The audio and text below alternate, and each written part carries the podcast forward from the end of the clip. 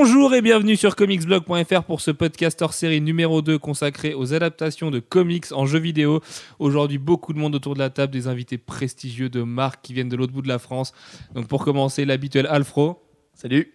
Jadon de prestartbutton.fr Salut. qui nous bon. fait l'honneur d'être là. Bah, très heureux d'être là, hein, en effet. Bah, T'étais venu la semaine dernière, je suis là aujourd'hui. euh, Je suis très heureux de, de, de ces relations euh, bien fra- fraternelle et, voilà, et cristalline. Et Blog et PSB, tout à autour de autour d'une table euh, très arrosée, très très très Voilà. tard, comme d'habitude avec les podcasts hors série.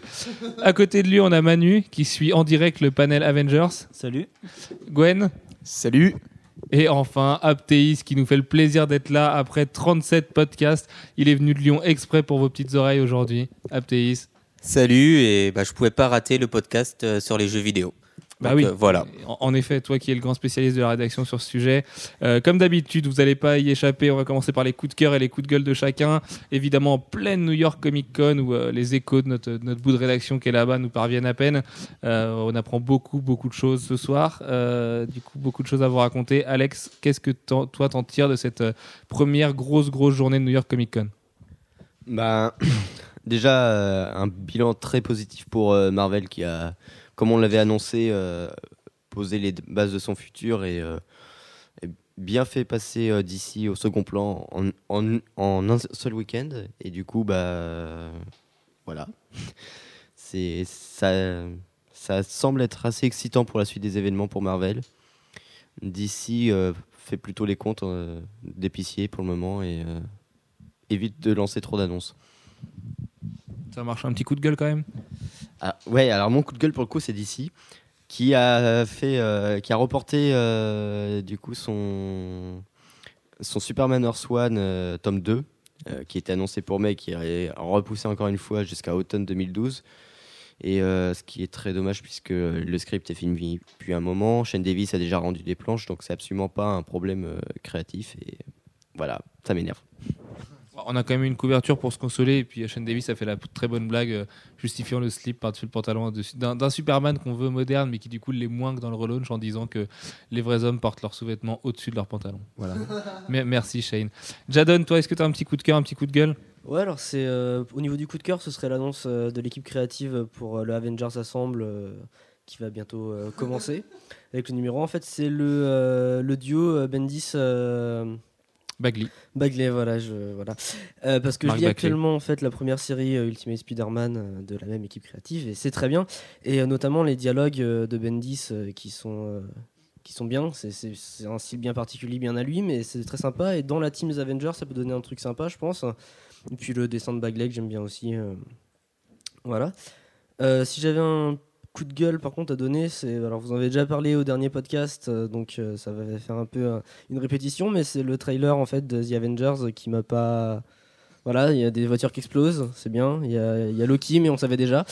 Et, et voilà, on apprend rien de spécial. Enfin, Tu fais bien de noter de dire qu'il y avait Loki mais on le savait déjà. Il faut voir que les trois quarts du public ne savaient pas qu'il y avait Loki dans les Vengeurs. Les gens qui ont regardé le, le- le trailer juste comme ça connaissaient pas du tout l'existence de Loki puisque ce sont les mêmes gens qui se sont barrés avant la fin du générique d'Antor. Mais ces gens-là ne savaient même pas qu'il y aurait un film The Avengers. Donc, euh, Oh, pas, pas sûr. Il y a quand même beaucoup de gens qui savaient qu'il y avait un film The Avengers qui savaient pas ju- juste pas que Loki était là. Bon, en même temps, en parlant du, euh, du teaser que ces gens auraient raté à la fin, le teaser euh, de la fin de Captain America m'avait beaucoup plus emballé que le trailer plus long qu'on a vu là, quoi. Et ce qui fait que, euh, voilà, enfin, j'attends toujours le film. Je vais pas me baser sur le trailer pour, euh, ce serait n'importe quoi. Mais euh, voilà, j'attends, j'attends, j'attends vraiment le film, mais le trailer m'a pas, voilà, Ça marche. avec un montage épileptique en plus. euh, Enfin, Pour revenir à ce que tu disais sur Bendis et Bagley, il faut voir que leur dernière série brillante, c'est quand même pas. Ouais, bah, Fabuleux, justement, j'ai- acheté ce jour même euh, le, le brillant numéro 1 justement pour le Bendis Bagley. Donc, euh, ben, prépare-toi à être déçu. Manu, coup de cœur, coup de gueule? Oui, alors coup de cœur, ce sera l'annonce de Grant Morrison sur une euh, mini-série Wonder Woman l'année prochaine, euh, parce que j'attends impatiemment de voir quelle vision il aura du personnage et ce qu'il peut faire avec. Ça risque d'être plutôt intéressant. Et en coup de gueule, euh, c'est vraiment parce qu'il fallait en trouver un, ça va être les, les action figures Hasbro pour le, le film Avengers, qui sont plutôt hideuses. Plutôt, plutôt Hasbro, quoi. Ouais, voilà, plutôt Hasbro. Elles, sont, elles ont rien de, de vraiment étonnant en fait. C'est un, peu le problème. Moi j'aimerais bien avoir les mêmes biceps qu'Okai dans leur truc. Euh, Il a, il Ah, c'est des sûr espèces de que- biceps qui font la moitié de ses cuisses. euh, C'est c'est impressionnant. On a éventuellement euh, Iron Man et Loki qui réussissent à sortir un peu du lot, mais Ouais, mais Iron Man qui sort toujours du lot avec Hasbro parce que les, comme c'est Bah, très très droit, euh, voilà, c'est très mécanique donc forcément. euh.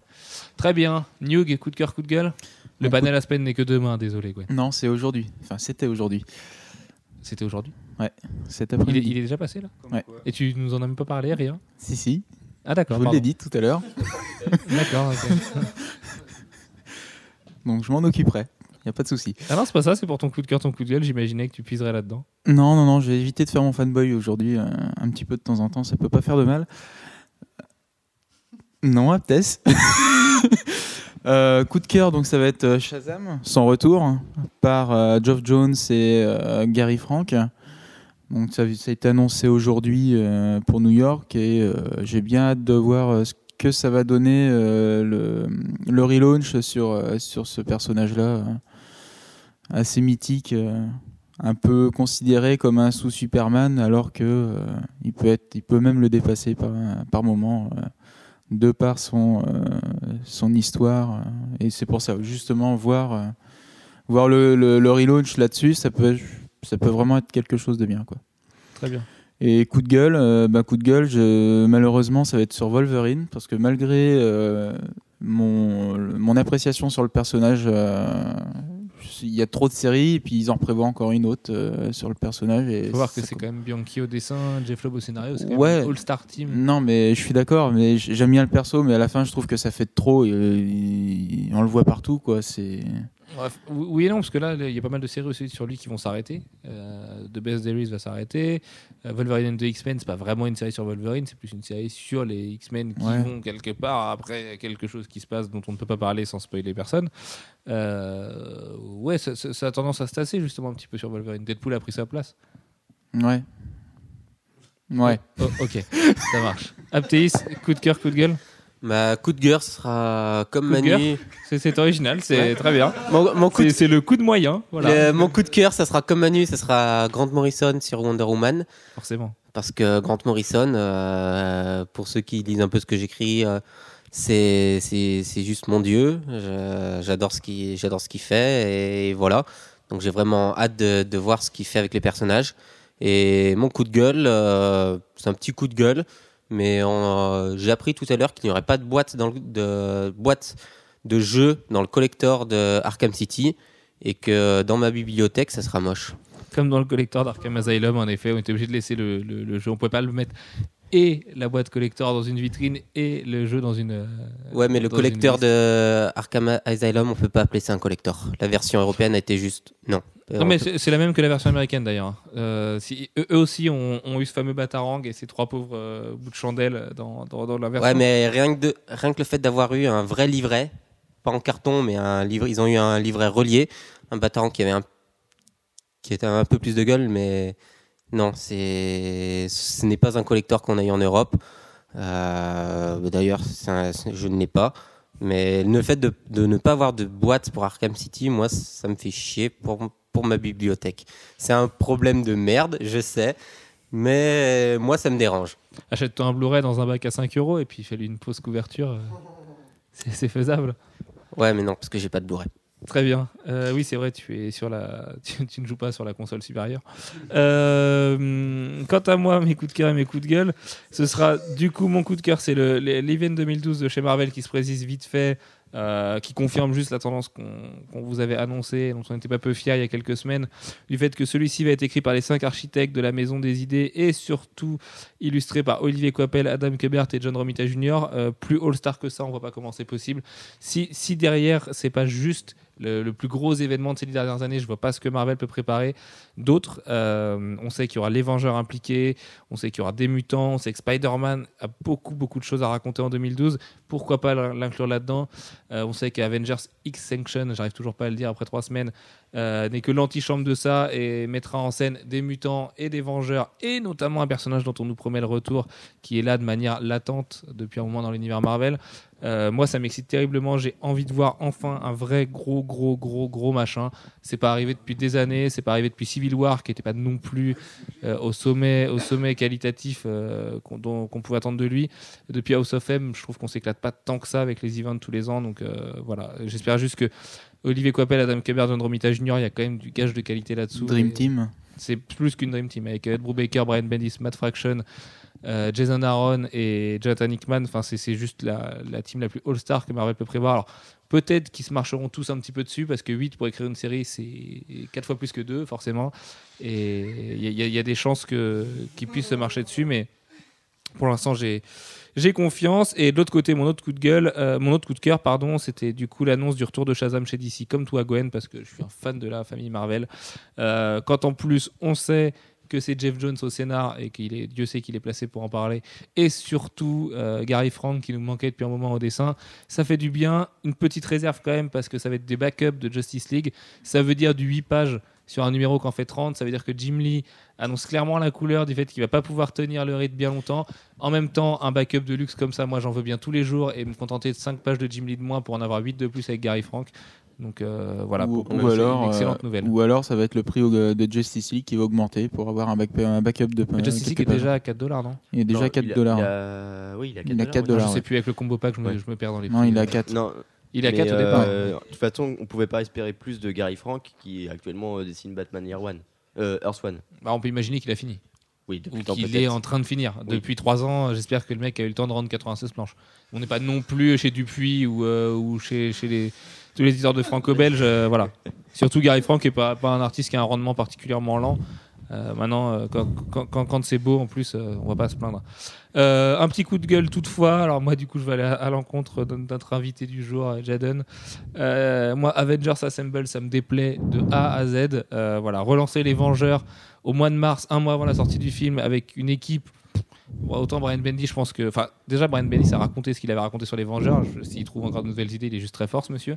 Mais surtout, Mark Bagley, c'est pas du tout un dessinateur qui est fait pour relancer un événement. Et là, avoir un roster qui est le même que celui du cinéma, moins Thor, parce qu'on sait que Thor va avoir une situation compliquée dans l'univers Marvel ces temps-ci, et avec un Hawkeye qui est depuis quelques temps redesigné à la manière de l'univers Ultimate, euh, moi, ça me fait pas rêver du tout. Euh, ça serait une mini-série qui irait avec le film.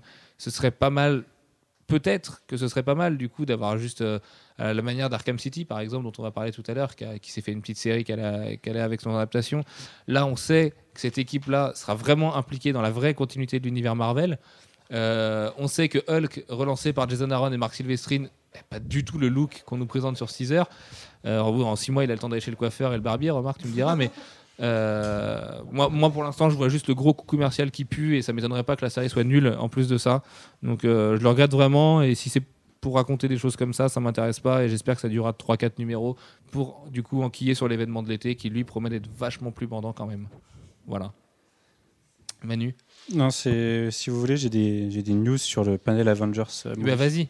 Comme le podcast sera diffusé dans deux jours, ces news ne seront plus fraîches du tout. Mais Parce qu'apparemment, ils ont diffusé les, les, les différentes scènes qu'ils avaient diffusées à la, à la D23, la conférence Disney. Donc c'est possible qu'on les ait. C'est possible qu'on les ait très bientôt euh, déjà en screener et après ils vont nous les sortir en HD forcément. ouais, donc dès la diffusion du podcast, à mon avis, ces scènes-là seront déjà. Et apparemment il y aura une Stark Tower. Ah, ça peut être intéressant.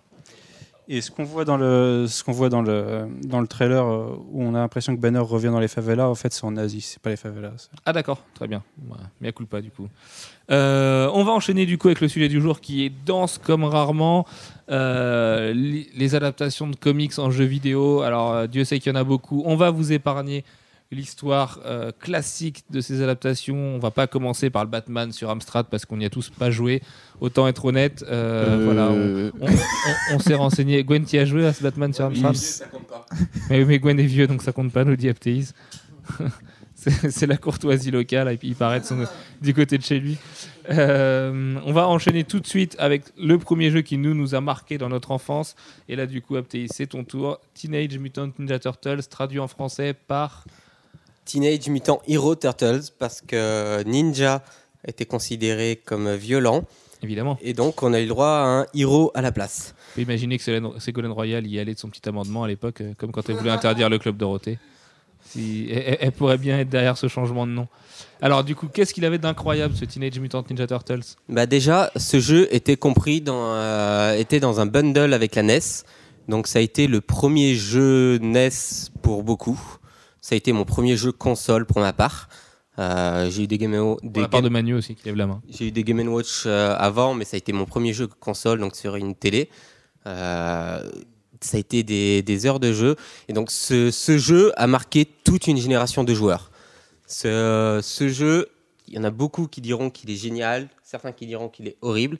Une chose qu'on ne peut pas, on peut pas lui enlever, c'est sa difficulté. Il était vraiment inchiable. Mais que- que- comme l'époque. Enfin, beaucoup de jeux à l'époque. il était- Beaucoup de jeux à l'époque euh, étaient vraiment durs, mais celui-là était relativement inchiable et il avait des, des, des moments qui ont marqué une génération. Comme euh, le, le joueur de grenier, du grenier, il y a da- d'ailleurs Je confirme. fait une, euh, une vidéo. Joueur, joueur du grenier qui est, euh, Voilà, sur qui est Prestart l'in- Button, euh, l'invité de Prestart Button voilà, venez, régulièrement. mais, mais, mais si vous venez sur le forum, par contre, n'écrivez pas en langage SMS, merci. je, je précise parce que notre modérateur mange des gens. Je, je te, je te rassure que les, les- que les auditeurs du podcast comicsblog.fr n'écrivent pas en langage SMS, t'inquiète pas. Ça marche. Donc euh, ce jeu a des séquences qui ont marqué des, des générations, enfin une génération de joueurs dont, dont je fais partie. Donc euh, déjà le, le monde dans l'eau. C'est, euh, je pense que je n'ai pas appris à nager tôt à cause de ce niveau.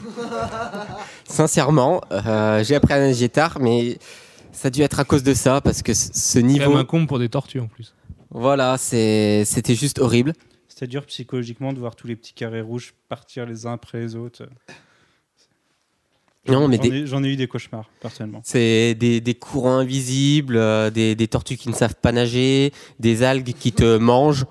Oui, c'est des tout ça pour enlever des mines et c'est non, c'était vraiment horrible. Je, là, j'ai un flash et ça restait difficile. Vous verriez sa tête, c'est vrai que c'est impressionnant. il, il va en faire des cauchemars, le pauvre. Et euh, non, mais il y a, il y a d'autres d'autres séquences qui qui, euh, qui, est- qui ont marqué, comme euh, lorsqu'on n'a plus de vie, le, le bip bip bip bip bip bip bip bip bip bip bip. Je pense que là, il y a certaines personnes se sont suicidées en entendant, en entendant ce bruit. Alors moi, ma mère a failli euh, casser ma télé, mais Ma, ma, ma, ma mère aussi, qui, qui était à côté quand on jouait. euh, on avait juste marre. Enfin, c'était euh, coupe le son, coupe le son. Euh, mais à côté de ça, c'était un jeu qui proposait différents types de gameplay, avec euh, des, des vues de dessus, du, du scrolling, des, des, euh, des phases en, en véhicule. Euh, c'est un jeu qui a donc il y avait une grande diversité. Déjà, on incarnait euh, les Tortues Ninja. Donc à l'époque, c'était notre. euh, Enfin, pour moi, Ah, c'était la grande époque des Tortues Ninja. c'était la, la série. euh, quand je pouvais, je regardais cette série. C'était juste génial. Le générique, euh, il est encore dans ma tête. Dès que je l'entends, j'en suis limite à Ne chantez pas, s'il vous plaît. Non, je vais pas, je vais pas le chanter, mais quand j'avais, quand j'entendais le générique, j'avais le, j'en avais. Maintenant, j'en ai encore euh, limite une érection quand je l'entends. Tellement c'était génial. Et euh, donc euh, oui, déjà, c'est une, c'est une adaptation d'un comics, vu que les Tortues Ninja sont à la base issus d'un comics. Donc c'est pour ça qu'on en parle ce soir. Oui, parce que contrairement à ce que beaucoup de gens pensent, les Tortues Ninja ne sont pas un dessin animé qui plus tard a été adapté en BD. C'est tout d'abord une série en comics. Et euh, notamment, les Tortues Ninja ont au départ tous un bandeau rouge. C'est pour ça que c'était le cas dans le jeu aussi, il me semble. Euh, Jadon, tu as des bons souvenirs de ce jeu, toi, de ton côté? Euh, non, pas du tout, j'étais jeune. Ah oui, c'est vrai, c'est vrai que tu es jeune. Non, Notre podcast ça, ça se est- fait pas envie. Notre podcast accueille des gens qui ont 11 ans de différence aujourd'hui, donc forcément, c'est dur Ouais, de c'est- composer. C'est un avec, podcast générationnel. euh, entre les gens qui ne payent pas encore leur taxe d'habitation et ceux qui payent la taxe foncière, forcément. C'est, c'est dur de faire le point ce soir. Euh, après les Tortues Ninja, euh, on va enchaîner tout de suite. Bon, on pourrait enchaîner sur Batman, parce que Batman a connu une- un nombre d'adaptations qui est colossal et il y a des chances qu'on vous en reparle très vite la semaine prochaine et pourquoi pas sur une autre plateforme, mais ça Dieu seul le sait. Euh, on y avait C'était aussi dû le grand nombre d'adaptations euh, dû au film. Oui, évi- évidemment, ouais, parce que c'était aussi la grande époque de Batman à l'époque. Et euh, avant ça, on peut quand même parler de Turok, euh, que tu connais bien, Aptéis, pour lui avoir consacré un dossier, notamment à Acclaim et à Valiant. Euh, Turok, qui était une série de comics qui a été adaptée en jeu. Et là, on est encore dans le même phénomène qu'avec les Tortues Ninja. Beaucoup de gens ne savent pas que Turok était des comics au départ. Et Turok moi, il me semble, c'est mon souvenir d'enfant que j'ai, c'était quand même une sacrée révolution quand c'est sorti en jeu vidéo. Bah, Turok, moi pour ma part, euh, quand j'y jouais, je ne savais pas du tout que c'était issu d'un comic book. Euh, le jeu fait partie des très bons jeux de la Nintendo 64, et pourtant il n'y en a pas beaucoup. Euh, Moi, j'ai une affection particulière pour cette console. Donc, euh, Oui, non, mais la console était très bien, mais il y avait des jeux géniaux. Il y, a- il y a quand même des jeux qui sont restés. Allez, autorisons-nous un petit aparté, on est en hors série. On a quand même eu du Star Wars Pod Racer qui était magnifique, du Ouais. GoldenEye, du Perfect Dark, du Ouais. Superman. Ah non, je déconne. Non. Euh, Non, non, évite. Ouais, il y avait- tu peux citer aussi les, euh, les Mario, qui étaient Euh, bien, les Zelda. Bah, Ouais. Le problème de N64, c'est qu'en gros, euh, très vite, il y a eu plus que deux développeurs à développer dessus, c'est-à-dire Nintendo RR, qui appartenait à moitié à Nintendo avant d'être acheté par Microsoft. Donc euh, la N64 a des très très très bons jeux, mais elle a tellement peu de jeux au final qu'elle a peu de bons jeux. euh. Ouais, et puis elle a, elle a eu un positionnement commercial hyper compliqué à l'époque. Entre la PS1 et la PS2, c'était pas vraiment pas prix, facile de Le prix entre les cartouches déjà et les CD était pas le même, et du coup. euh, Mais le rendu, le rendu entre euh, un jeu sur CD et un jeu sur cartouche. Euh, alors certes, il y avait la- l'argument de, de- du Bah, les déchargement, mais, euh, mais, mais derrière, graphiquement, ça ne suivait pas. Bah oui, sur un Euh, CD, on pouvait stocker des vidéos et c'est ça qui a fait la grandeur Et de la musique. PlayStation Et, et la musique, ouais. Et la musique. Euh, donc oui, la, la Nintendo 64 a sorti des perles, ça je, je suis bien d'accord, mais malheureusement, on peut les... On peut les compter très facilement, contrairement aux, autres consoles. Ouais, D'autant que la PlayStation, elle a eu vraiment une ouverture au grand public un peu plus adulte.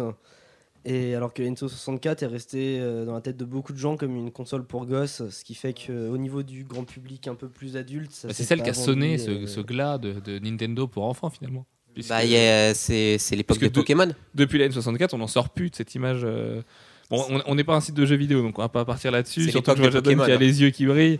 Mais euh, on plus. depuis la N64, Nintendo traîne cette réputation et n'est pas prêt de s'en défaire, même avec la Wii U qui, vient là- qui arrive l'année prochaine.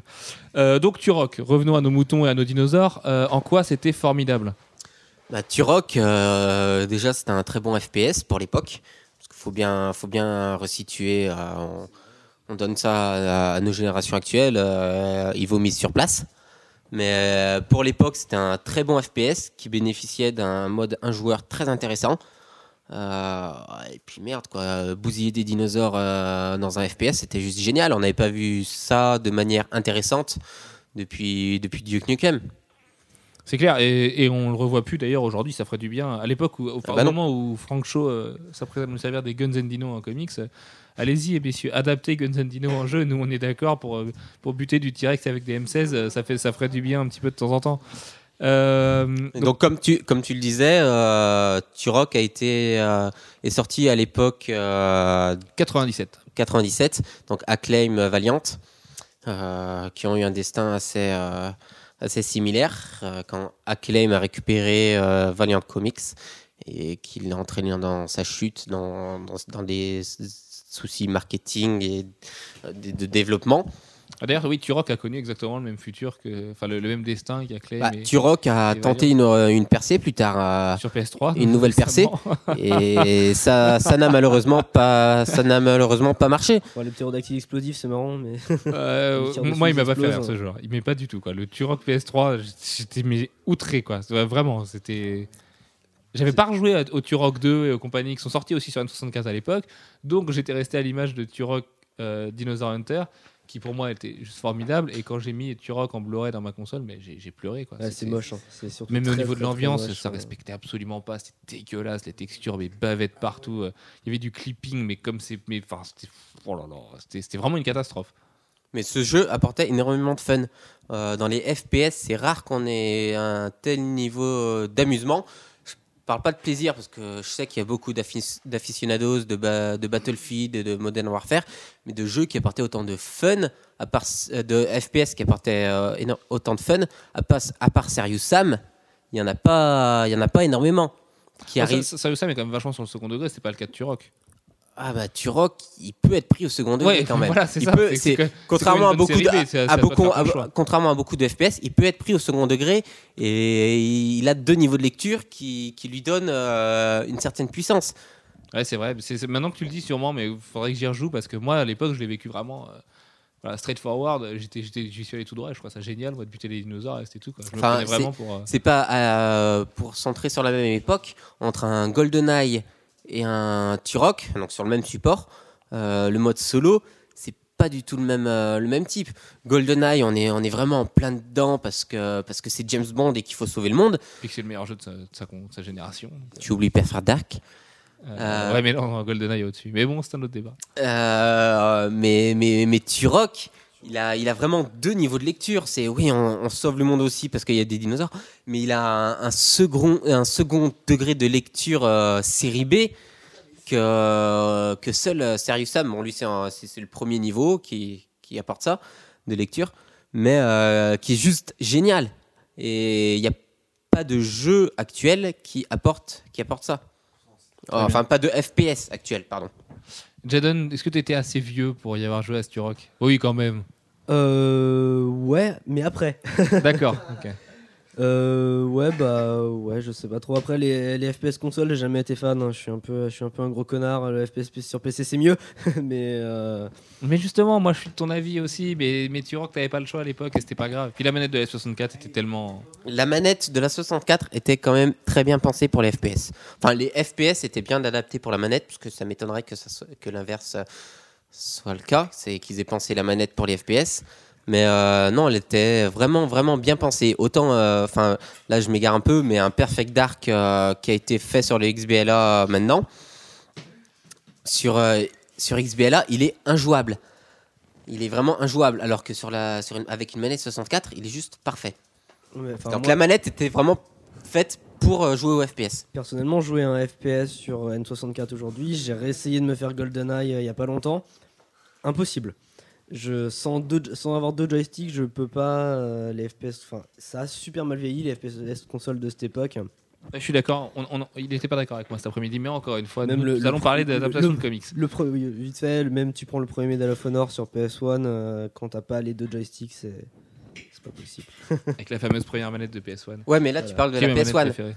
La manette était euh, vraiment pas optimisée pour. La Nintendo 64 était vraiment euh, parfaite pour ça. Ouais. Euh, c'était étonnant, mais euh, c'était vraiment bien fait. On me dit en off de ne pas répondre, donc euh, je ne répondrai pas. Euh, allez, on va, on va faire un petit retour en arrière du coup avec l'ami Batman. Euh, Batman Returns sur Mega Drive euh, et sur Master System d'ailleurs. qui- Il me semble qu'il était sorti en multiplateforme déjà à l'époque. On parle de multiplateforme aujourd'hui, mais Sega le faisait beaucoup entre ces deux plateformes. Quel souvenir vous avez vous de Batman Returns? Jaden, commence par toi. J'en ai pas énormément, j'y ai pas joué. Ah, ai pas forcément en joué beaucoup. 92, t'étais à peine né. Bah j'étais né en 92, enfin je suis né en 92. Ah, donc voilà, je- je- la mettre dans le berceau n'est qu'un mythe. Très bien. Est-ce que tu t'en souviens un petit peu toi? Euh, non, je ne m'en souviens pas tout simplement C'est pas parce possible, que les gars. Vous avez pas, vous avez pas eu de jeunesse, pas possible. Ben non, j'étais un enfant Nintendo. Parce que quand on était enfant, c'était on était soit Nintendo, soit Sega. À la cour de récré, c'était Quand c'était on la, avait du goût, on était Sega. C'était, c'était la guerre. D'ailleurs, euh, c'est ah, t'es nul, tu, tu joues à des jeux Sega, tu joues à la Mega Drive. Mais non, bah, moi j'étais un enfant Nintendo et c'était bien mieux d'ailleurs. Euh, Oui, mais Sega, c'est plus fort que toi. Donc, euh. Et Sonic c'est mieux. Ouais, mais Game Watch supérieur à All et tout. Et donc, euh, donc je n'ai donc pas joué à ces jeux que à l'époque. Depuis, j'y ai joué, mais je n'ai pas le, le recul euh, nécessaire d'un enfant euh, en, bas en bas âge pour, euh, pour pouvoir en parler euh, durant ce podcast. Bon, très bien. Et bah, comme moi, du coup, euh, je m'en fiche de ce recul nécessaire à un enfant en bas âge. Moi, j'ai des souvenirs d'enfants absolument incroyables de jeux, puisque Batman Returns était un film qui m'a vraiment retourné la tête quand j'étais gamin. Euh, voilà, Tim Burton, euh, dans toute sa grandeur, à l'époque où il faisait des bons films. Euh, vraiment, vraiment, vraiment, très, très bon c'est film. Batman le défi en français. Batman le défi en français, voilà, avec Catwoman et le pingouin. Et donc un pingouin qui était flippant en souhait, euh, une Catwoman qui était euh, beaucoup moins qu'aujourd'hui, souhait. mais qui était, qui était sexy aussi d'ailleurs, mais qui était beaucoup moins, euh, voilà, déclenchait beaucoup moins de débats euh, chez ces, chez ces messieurs.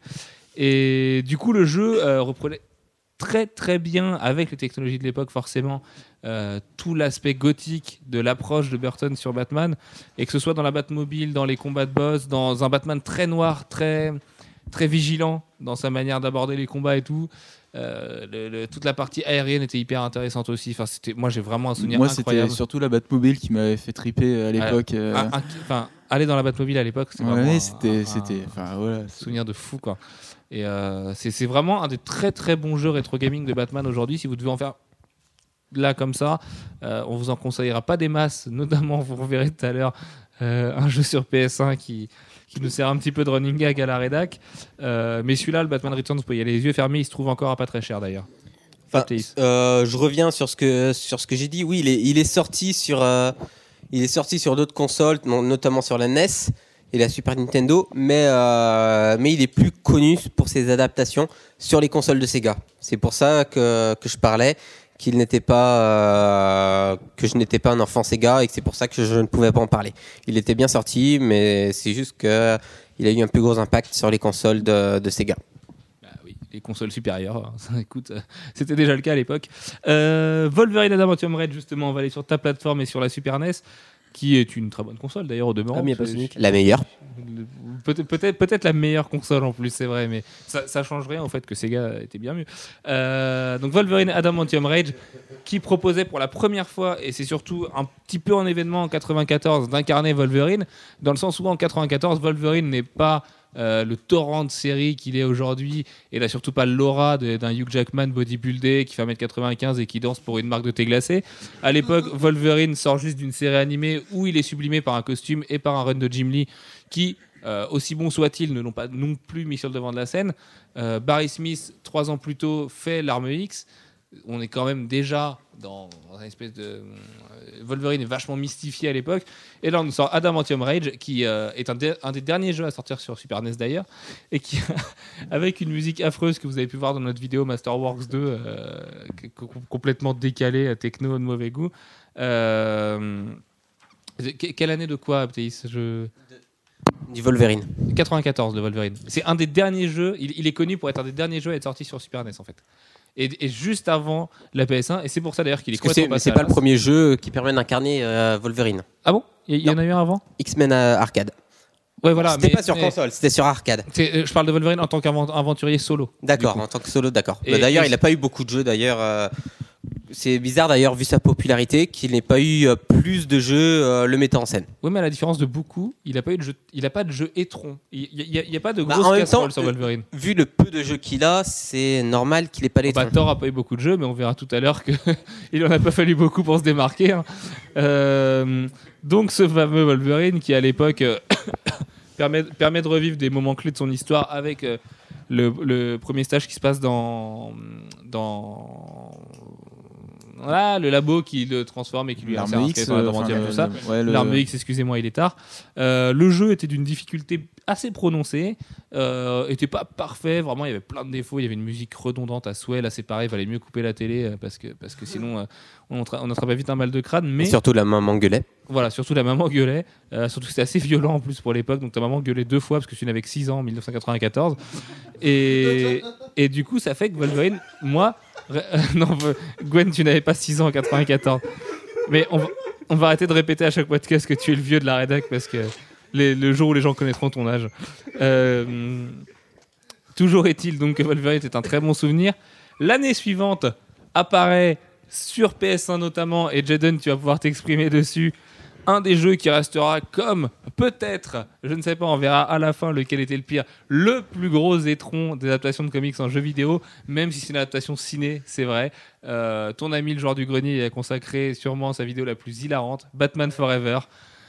Voilà, que dire de Batman Forever? Bah écoute, à- à- Bah, je te laisse la parole. Je pense que chose- la chose qu'on peut dire, c'est aller voir la vidéo du genre du grenier, justement.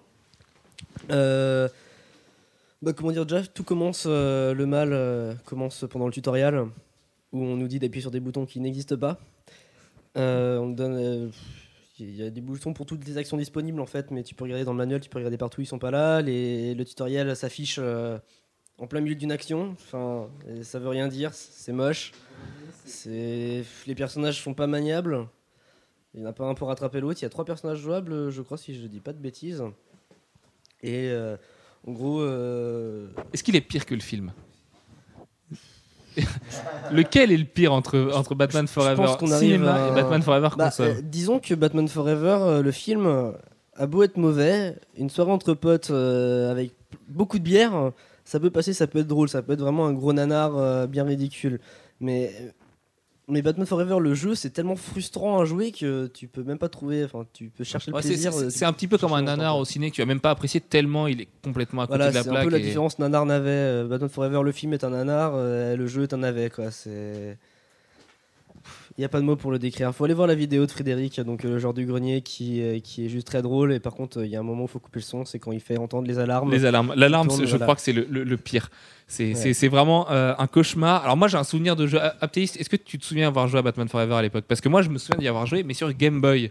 Et c'était presque aussi catastrophique sur PS1. C'est euh, le jeu où on en parlait justement dans le podcast avec Prestart la semaine dernière.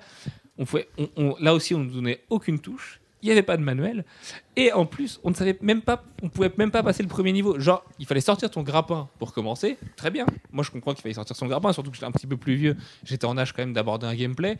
Euh, J'avais quand même fini Star Wars à l'époque sur Super NES, chose que je suis incapable de faire aujourd'hui.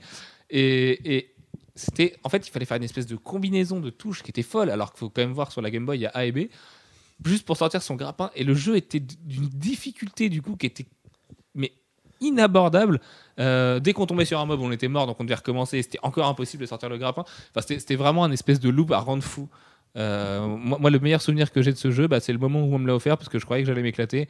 Et après, ça a été des années de frustration à regarder la jaquette en me disant Bah écoute, euh, je ne peux pas te jouer et il va falloir que je passe à autre chose parce que parce que c'est impossible. Cette jaquette affreuse d'ailleurs qui reprenait la, l'affiche du film avec, euh, avec George Clooney ou c'était Val Kilmer, je sais plus lequel c'est dans Batman Forever. C'est Val Kilmer euh, qui, selon Joel Schumacher, est le meilleur Batman de tous les temps. Il l'a déclaré hier à New York. Enfin voilà, c'était vraiment un souvenir frustrant et sur toutes les plateformes de l'époque. Bah, moins sur Game Boy, euh, parce qu'il y avait une dimension en moins, mine de rien, parce que c'était les balbutiements de la 3D euh, pour les consoles. Et, euh, et donc, en plus d'avoir des problèmes de gameplay, c'était juste. Il y avait énormément de problèmes de texture. Euh, Faut donc, le faire. Hein. Des problèmes de texture à l'époque, faut le faire quand même. donc c'est pas l'époque où la texture était reine quoi. donc c'est c'est pour ça que le- la version PlayStation est vraiment, à mon goût, pire.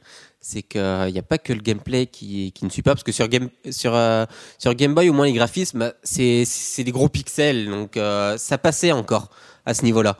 Mais vraiment, sur, euh, sur PS1, c'était les, les balbutiements de la 3D.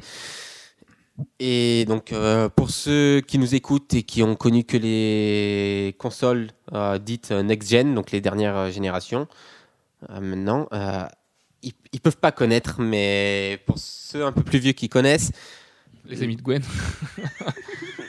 on parle pas d'Amstrad là. Euh, J'ai même connu Atari. hein. Atari.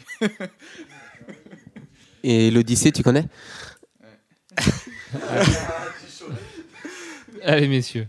Et euh, donc euh, c'est pour ça, de c'est Gwen. pour ça que le- la version PlayStation est à mon goût encore pire que la version euh, Game Boy. Euh, donc pour des pour des questions de, de graphisme et donc de gameplay parce que là, il y avait le gameplay découlait de, de ce qu'on pouvait voir à l'écran et donc de la 2D de la 3D. Bah, encore pire aujourd'hui quand il joue maintenant parce que la 3D vieillit euh, beaucoup plus mal euh, que la 2D. Bien sûr, oui. Et euh, donc euh, pff, il joue aujourd'hui. Euh, Ah mais c'était une catastrophe. hein. Mais comment ça a pu? Bah, Surtout que la PS1 était une époque où on était béni au niveau des il y a des- il y a développeurs, des- il y a où des les idées se trouvaient, les idées se créaient à l'époque. On n'était pas dans, dans le Oui, mais- shoot. euh, Il y avait il y avait Gears of War et les exclus euh, Xbox 360 le font aujourd'hui.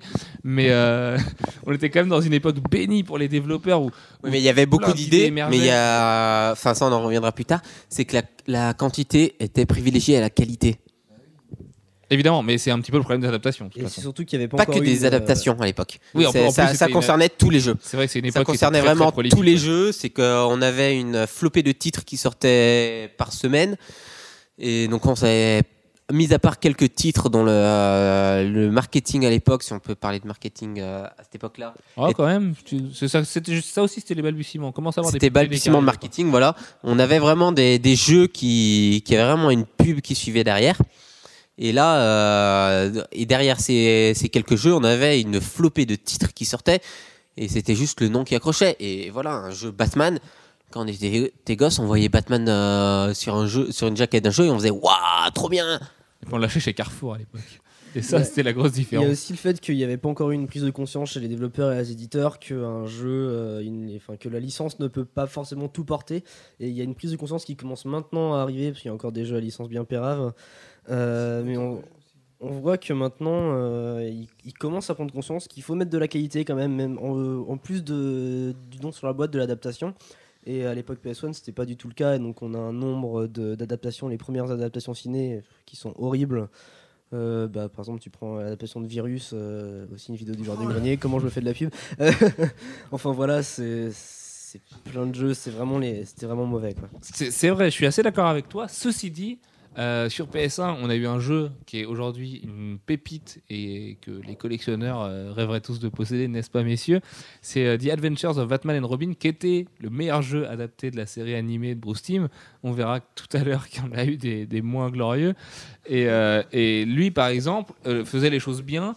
Et on verra justement avec le jeu qu'on va aborder tout de suite que les dessins animés s'en sortent beaucoup mieux que le cinéma, puisque Spider-Man 1 sur PS1, aujourd'hui encore, qui était sorti également sur PC et sur N64 à l'époque, euh, mais là on se souvient souvent d'un jeu sur une plateforme, là sur PS1, euh, a quand même réussi à atteindre des sommets de qualité qui étaient et, justement des nouveaux types de gameplay qui, qui sont encore inégalés aujourd'hui. Et aussi le fait que le développement se va pareil parce qu'une série ça s'étale sur un plus grand nombre de temps, ce qui fait qu'au niveau de l'échéance pour sortir le jeu c'est moins. Alors que quand un C'est film le cas sort, avec faut- Spider-Man qui est sorti en 2000, donc bien, bien, bien Euh, après la fin de la série. Ah ouais, alors que euh, tu prends un, un film, faut que le jeu sorte en même temps que le film, donc faut le rusher parce qu'on n'a pas forcément euh, l'annonce, enfin on ne connaît pas forcément le scénario longtemps à l'avance, alors faut vraiment le rusher et des fois c'est vraiment. La preuve en est que Binox, qui vient de sortir Spider-Man Edge of Time, là, qui sort cette semaine euh, en Europe, vient d'annoncer hier à New York bosser sur l'adaptation de The Amazing Spider-Man, le jeu vidéo. Euh, ça veut dire que les mecs vont avoir un développement de 9 mois. Tout le monde sait aujourd'hui qu'un jeu AAA, ou même pas AAA, à la limite juste une petite adaptation comme ça, comme Sega sait les faire, ça prend plus de 9 mois. En 9 mois, on peut rien sortir. Ça va être une deadline affreuse à la fin. Le jeu va sortir buggé comme jamais. Et on va se retrouver encore avec un jeu qui va, qui va stagner sur des 11 sur 20 sur les sites de jeux Ouais, vidéo puis ça va professionnels. tellement être, ça, va vraiment être à sortir pour la licence et ils vont pas pouvoir développer toutes les idées, les idées créatives derrière. il y aura Ceci dit, si Binox peut lâcher la licence Spider-Man, c'est pas, pas bien grave. hein. Ouais, il y a débat. Euh, donc justement, Spider-Man Spider-Man PS1, à l'époque, qui pour moi, euh, autant le dire tout de suite, reste peut-être le plus grand jeu, la plus grande adaptation de comics jamais sortie, euh, qui permettait pour la première fois de se balader dans les rues de New York en s'accrochant à des nuages avec sa toile, euh, qui reprenait du coup le design, qui développé par Neversoft à l'époque, qui étaient euh, les, les- les personnes qui ont fait quand même Medieval, et Dieu sait que sur PS1, Neversoft était, était roi. Bah, Medieval, ça reste un, un jeu mythique de la PS1. ah, complètement. Et la démo de Medieval sur CD de démo de la quand Pourtant, la il a, il a très très mal vieilli. C'est vrai aussi. ouais. C'est pour l'avoir refait récemment, il a très très mal vieilli, vieilli, mais ça reste un jeu mythique de la PS1. Du coup, euh, ce Spider-Man qui permettait pour la première fois de s'accrocher au mur, de, de, de se balancer entre, entre les, les différents immeubles de New York, les buildings, enfin les buildings qui, qui ressemblaient à, à des pauvres Lego à l'époque, mais euh, avec Central Park qui était un carré de pelouse, euh, comme vous le voyez chez votre voisin. Ceci dit, à l'époque, le jeu était quand même vraiment révolutionnaire. Avait le, d'ailleurs, avait le gameplay de baston qu'on retrouve aujourd'hui avec du- un simple, euh, voilà, euh, Et on sentait vraiment la puissance des coups en plus. euh, Ça, c'était très, très, très, très bien fait. Ouais. D'ailleurs, c'est un point sur lequel faut, faut, faut bien appuyer, c'est que pour l'époque, oui, c'était c'était vachement joli. C'est que c'est sûr que si on prend euh, les générations actuelles, c'est c'est juste horrible. Mais Bah, pour l'époque, que- c'était euh, pour l'époque, c'était vraiment magnifique. C'était euh, il y avait Venom. Ouais, mais, c'est- mais surtout que graphiquement, c'était innovant. On avait vraiment l'impression d'avoir du neuf. Et euh, on avait des libertés qu'on avait euh, rarement eues dans les jeux vidéo. C'est un des premiers mondes ouverts. Est-ce qu'on peut parler de mondes ouverts C'était, bah, c'était, oui, c'était, un- c'était un peu les prémices des, des sandbox. hein. Ouais, ouais. Bah, Ah, les ah, prémices. ah, oui, voilà, les prémices. C'est vraiment les prémices. ce qui est maintenant euh, limite comme un. Donc les sandbox, c'est ce que tu peux expliquer pour, les, pour nos auditeurs qui sont le moins gamers Bah, les sandbox, c'est euh, bah, l'exemple le plus frappant, c'est les, c'est les GTA, c'est les mondes, les jeux bac à sable. c'est les jeux bac à sable, c'est les, c'est les mondes ouverts où on peut se balader et euh, en plus de, des missions euh, principales, c'est on peut se balader pour faire un peu ce qu'on veut. Donc voilà, c'était, mais c'était vraiment les prémices, euh, même si c'était pas le premier, euh, de Sandbox, Spider-Man. Et, euh, et oui, c'était pour l'époque, c'était révolutionnaire, vraiment. Jaden, t'en souviens un petit peu quand même 2000 ça, Tu commençais oui, à. oui, oui. Bah oui, bah, c'était très bien. Bah, moi, j'ai été traumatisé par la version PC qui avait un bug, euh, ce qui faisait qu'à un moment, euh, les cinématiques se déclenchaient, normalement, théoriquement, Spider-Man devait sauter dans le vide et lancer une toile et se sauver la vie. Alors que bah, avec le bug dans la version PC, il se sauvait pas la vie, il s'écrasait comme une merde. donc euh, c'était C'est pas c'est terrible. quand même un, un des meilleurs bugs du monde. Voilà, donc du coup, j'ai jamais pu passer. Et c'était dans un des premiers niveaux, donc j'ai jamais pu dépasser le, le début du jeu sans passer par les codes, euh, ce qui t'empêchait d'avoir la sauvegarde, mais c'était très bien, les costumes surtout. Euh, le fait de collectionner les costumes et les covers de comics que tu pouvais trouver, euh, c'était vraiment très très sympa. Et ça se faisait, ça aussi, c'est quelque chose qui ne se faisait pas à l'époque. Les, les objets collectionnables numériques, donc les, les costumes, les, bah, dans ce cas-là, pour un comic, c'est les couvertures, les choses comme ça. Ce qui est, genre de ce qui est désormais un normal. Et limite, euh, les, les gamers râlent quand ce n'est pas le cas. Bah, les costumes, je les achète maintenant sur. euh, Ouais, voilà. Maintenant, les costumes, on les achète. Mais Ou on- les, on les couvertures. le jeu 40 fois pour avoir tous les Voilà. costumes et toutes les versions. Voilà, donc à, à l'époque, c'était aussi assez euh, innovant d'avoir ce, ce genre d'option. Très bien.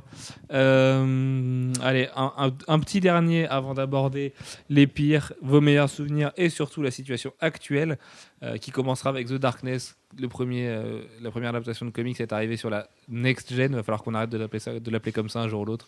Euh, Bah on- non, c'est toujours pour l'instant, c'est toujours la, considéré comme la next gen. Euh, c'est la même si- current gen du coup. oui, c'est la currente, mais le nom usuel c'est next gen. Tant qu'il n'y a rien d'annoncé euh, et qu'il y a un nouveau standard de nom qui est appliqué, euh, même si cette génération a déjà quelques années, euh, c'est euh, dans le standard. la et- Wii U euh, fait partie de la génération. bah, même si elle va- n'est pas là encore. Même si le nom va vite devenir ridicule parce que c'est plus vraiment Next.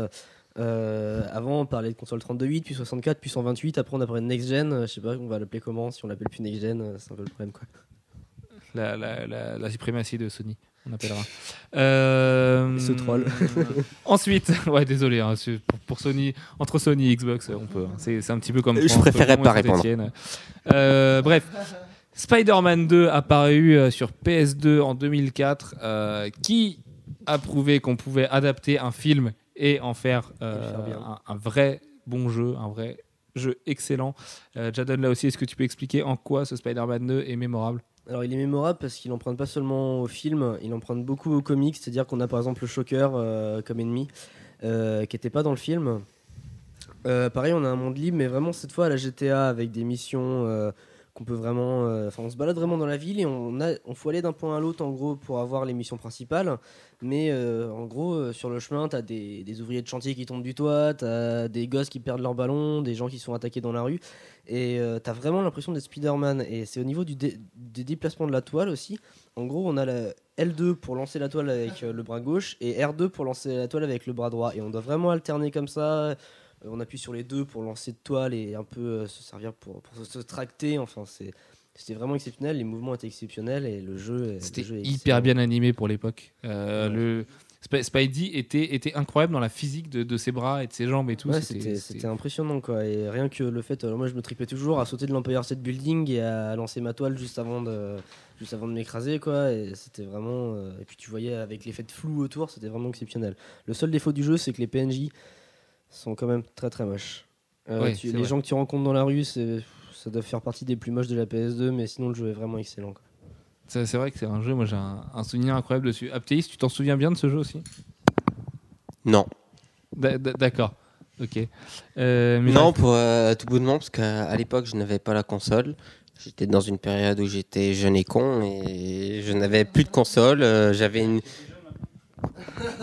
Je suis surtout moins con. Enfin, j'espère. Euh, donc, je n'avais pas de console, je n'avais plus de console. je- J'avais un ordi et les MMORPG qui me prenaient tout mon temps.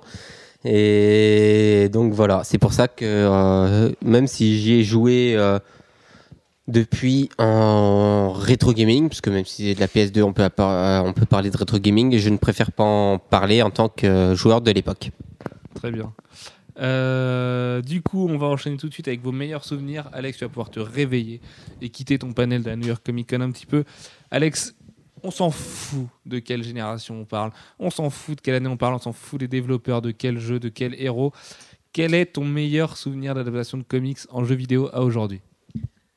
Eh ben, c'est euh, le premier qu'on a évoqué, c'est Tortue Ninja, parce que euh, justement, j'ai tellement lutté avec ce jeu que j'ai des images qui sont gravées. euh, le, le- le monde sous-marin, euh, j'ai dû le faire et refaire et refaire avec la, la manette de la NES qui vous écorchait les mains, qui vous, qui vous marquait les pouces et qui vous faisait des ampoules. Bah, c'est normal, l'ergonomie c'était Ouais, c'était en option à l'époque. C'était pas encore ça. Et du coup, euh, bah, je l'ai vraiment gardé dans le corps, euh, ce jeu, et, au sens littéral. Et du coup, un- j'y repense encore avec une certaine nostalgie. Très bien. Jadon, toi Bah Spider-Man 2, en plus c'est un jeu excellent et en plus c'était, euh, j'y jouais, je devais être en 6ème, 5ème, alors c'est quand ma personnalité de geek commençait à s'infirmer. À Jen- s'affirmer. Jen commen- euh, Gwen commençait à pointer à la NPE à cet âge-là. Eh bien oui, ch- chacun son époque. hein. Euh, voilà, enfin c'était vraiment un jeu excellent et puis la sensation de liberté. euh, J'avais pas encore fait de GTA à cette époque parce que parce que j'avais pas le droit. Mes parents voulaient pas. Et Eh ben moi, il voulait. voilà, par contre pendant ce temps, Surtout Manu, ils avaient pas le choix, t'avais l'âge. Très bien. Enfin voilà, c'était Euh, vraiment excellent. Et voilà. Très bien. Manu, toi, ton, ton plus beau souvenir Moi, c'est aussi le Tortue Ninja sur NES. Déjà parce que c'était mon premier jeu vidéo et que c'est vraiment des, des heures de jeu, de, de lutte, de galère, de, euh, des, des- des semaines à se lever à 6h du mat pour jouer le matin, à laisser la NES tourner toute la journée en pause euh, pour la rebrancher, enfin pour, euh, pour rebrancher la Péritel le soir en revenant de l'école, quoi. C'est voilà, c'est vraiment tout. C'est bien, tes parents n'avaient pas besoin de payer le chauffage parce que la NES, la NES c'était quand même un sacré radiateur à Ah, ça ventile à la fin. Oh, c'est pas la pire des consoles niveau, euh, à ce niveau-là. Non, il y a la Xbox 360 première génération avant. Même maintenant. hein. Très bien. Euh, Gwen, du coup, ton meilleur souvenir Moi, c'était sur un Batman Animated euh, version Ga- Game Boy.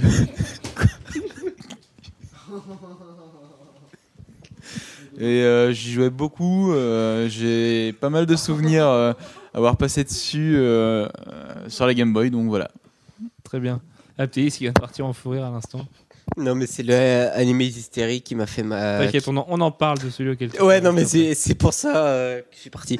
Bah, moi, je pourrais parler des Tortues Ninja euh, parce que ce jeu est juste parfait. Malgré tous ses défauts, c'est mon premier jeu, donc, euh, donc voilà. Mais c'est un autre jeu de merde. Euh, mon plus grand souvenir, c'est Justice League Task Force, qui est sorti sur Mega Drive et sur Super NES, qui était un clone de euh, Street Fighter à l'époque, comme ça se faisait. Donc, vu qu'à l'époque. Euh, Superman avait les cheveux longs. C'est la fameuse époque de Death of Superman. Ouais. Donc à l'époque, pour faire des, des jeux bien, on faisait des clones de ce qui se faisait. Donc pour des beat'em all, on faisait des, des clones de Final Fight. Pour des jeux de baston, on faisait des clones de Street Fighter. Et donc ils ont fait un Justice League Task Force où donc on incarnait les héros d'ici. Et quand j'étais jeune, on m'avait prêté ce jeu. J'en avais des très bons souvenirs parce que en fait euh, j'avais une famille qui n'aimait pas les jeux de baston donc euh, c'est pour ça que j'adorais ça et les, Ils les ont tous grandi chez les Mormons, on dirait. C'est pour ça que les, les, jeux de baston de j'en ai des très bons souvenirs. Et en fait quand j'y ai rejoué récemment et en fait euh, j'ai pleuré. C'est juste ho- horrible euh, des animations euh, c'est ça fait mal des un gameplay qui est pourri pour l'époque euh, quand on sait qu'il y a certains jeux- certains un Street Fighter qui est sorti avant et qui était bien plus poussé euh, et qui était bien en même mieux temps, euh, faut pas comparer avec l'incomparable. Street reste encore aujourd'hui euh, le, le Oui. maître à bord. Oui, ça reste une référence, mais euh. je veux dire, c'est qu'il y a des clones, des, des clones de l'époque, des clones de, euh, de versus fighting, de beat'em all, pour l'époque, qui s'en sont très bien sortis.